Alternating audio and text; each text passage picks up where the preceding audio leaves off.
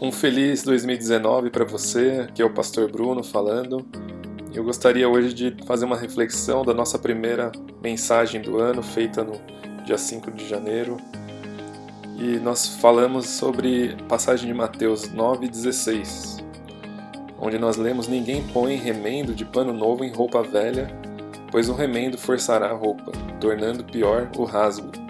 Nem se põe vinho novo em vasilha de couro velha. Se o fizer, a vasilha arrebentará, o vinho se derramará e a vasilha se estragará. Ao contrário, põe-se vinho novo em vasilha de couro nova, e ambos se conservam. Interessante que hoje em dia as roupas são quase descartáveis, né? Com exceção de gente que tem mais condições de comprar grifes caras. É, no tempo de Jesus, por exemplo, não existia Primark, Existia uma loja onde a gente ia, comprava roupa barata, camisetas por um euro, em grande quantidade. Na época de Jesus, elas eram feitas todas à mão. Era algo difícil de ter em grande quantidade. Então você imagina alguém que tenha dificuldade de ter uma roupa nova com a facilidade que nós temos hoje. E ela está ali com a roupa rasgada, velha, acabada, e alguém acaba de oferecer uma solução para o problema dela, que é uma roupa nova, inteiramente nova.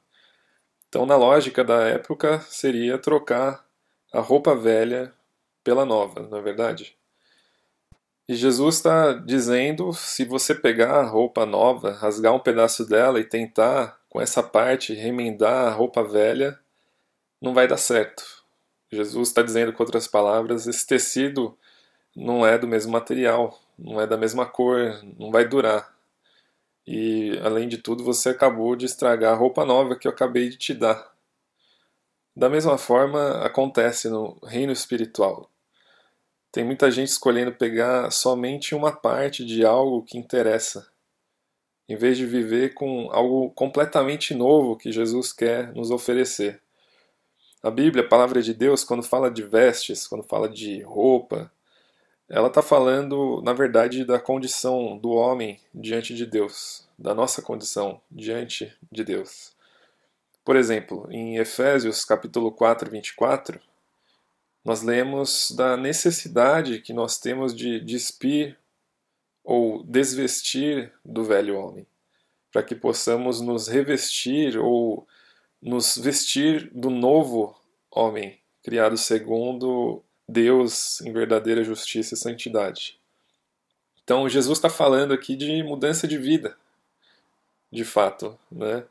Ele não está falando de aparência, de roupas, de... ele está dando com essa parábola um exemplo de mudança interior, a velha vida antes de Jesus e a nova vida depois de Jesus.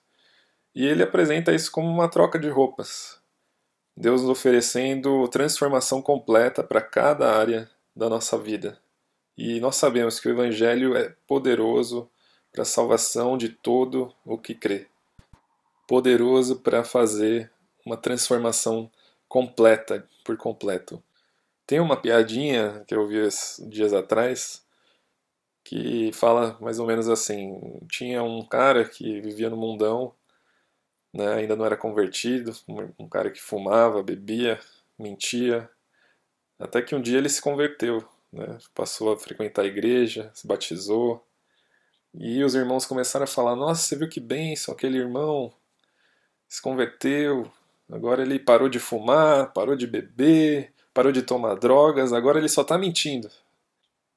Então, essa é uma ilustração de quando nós rejeitamos uma transformação completa, né? pegar só uma parte, a parte que nos convém do Evangelho.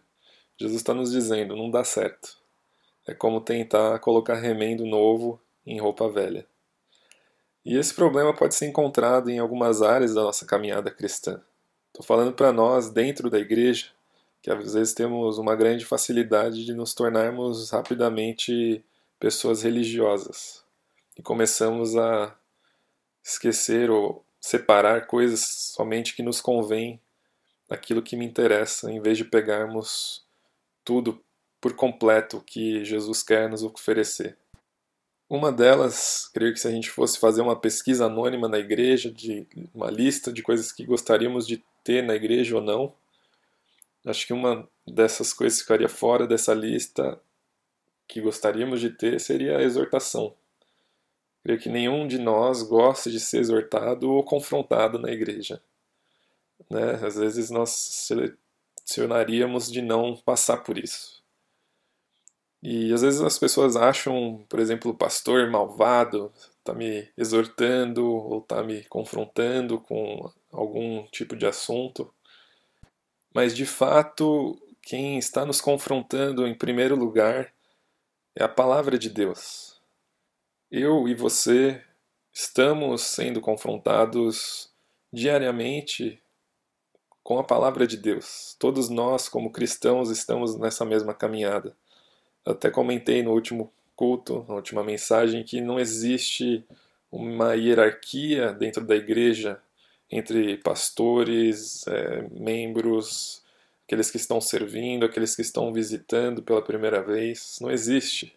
A única hierarquia que existe dentro da igreja e, no, e na, na vida com Cristo é a palavra de Deus que está acima de todos nós, tem toda a autoridade, ela que rege a nossa vida como cristãos, e é o próprio Deus, que é o nosso Rei, o nosso Salvador, e seu Filho Jesus Cristo, o Espírito Santo em nós. Isso está acima de todas as coisas. Então, essa é palavra, a Bíblia Sagrada, ela nos confronta.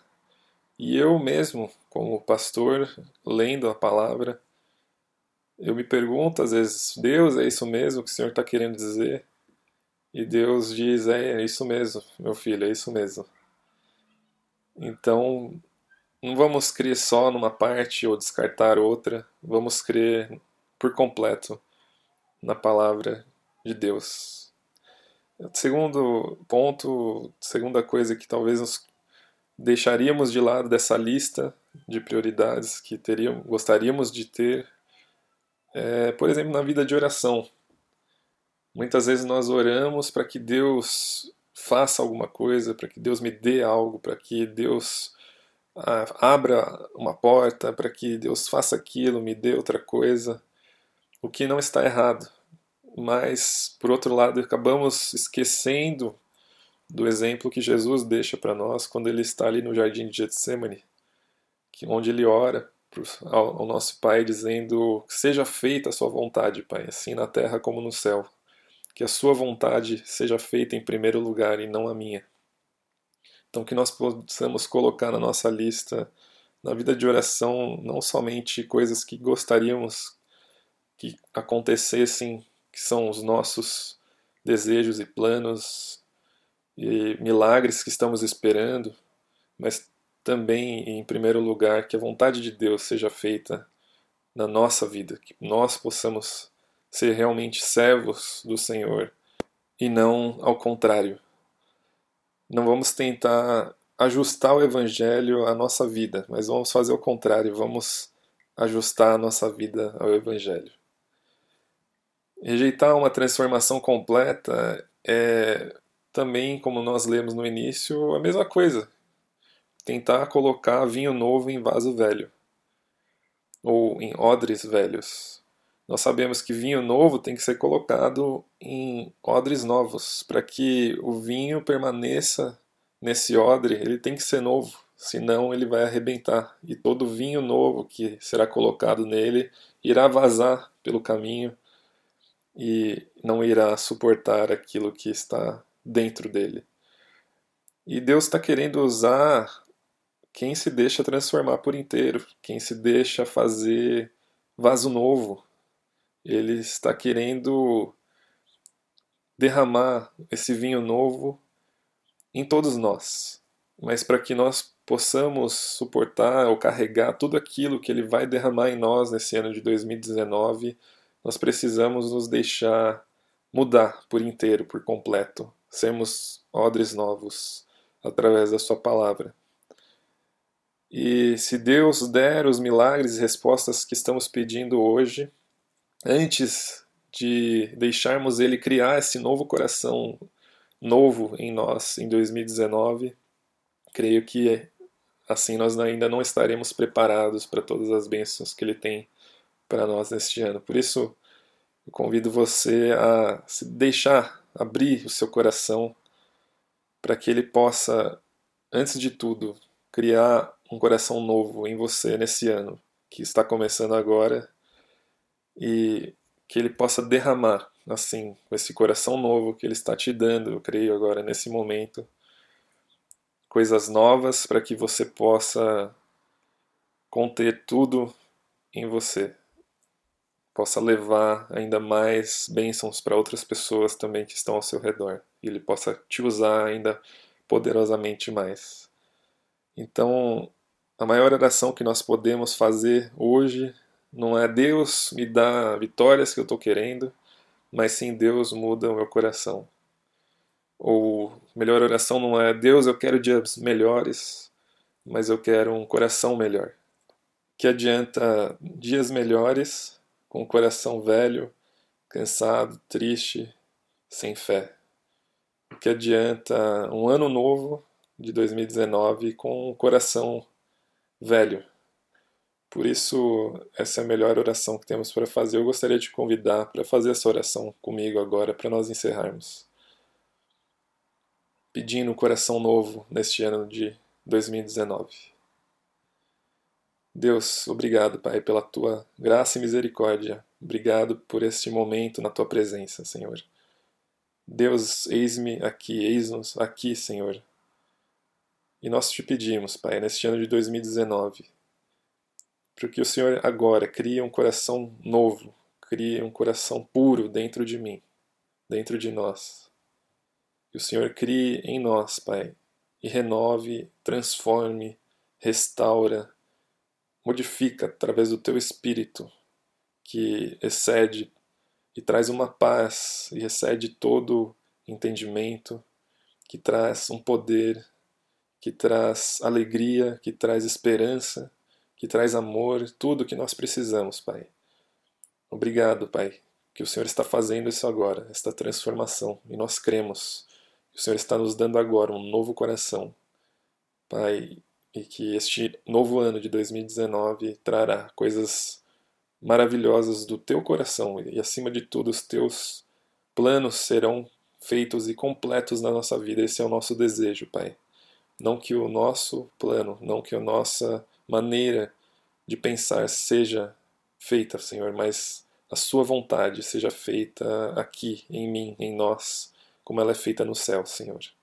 Não queremos pegar coisas que do nosso interesse, um pedacinho que nos agrada, mas queremos o Evangelho por inteiro e vivê-lo por inteiro, sermos testemunhos completos, homens e mulheres que refletem, são um sinal do teu reino aqui nessa terra, aqui em Causui, por onde andamos, no trabalho, na escola, por onde andamos, queremos ser, Senhor, essa diferença que o Senhor nos chamou para ser, sal e luz.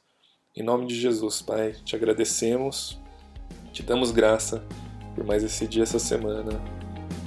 Em nome de Jesus. Amém. Amém. Tenha um bom dia na presença de Deus, uma boa noite, seja lá quando for você estiver ouvindo e espero te ver na próxima celebração. Em nome de Jesus, na nossa igreja lá em Segui Causui. Para mais informações também no site seguicausui.de. Um grande abraço, Deus abençoe.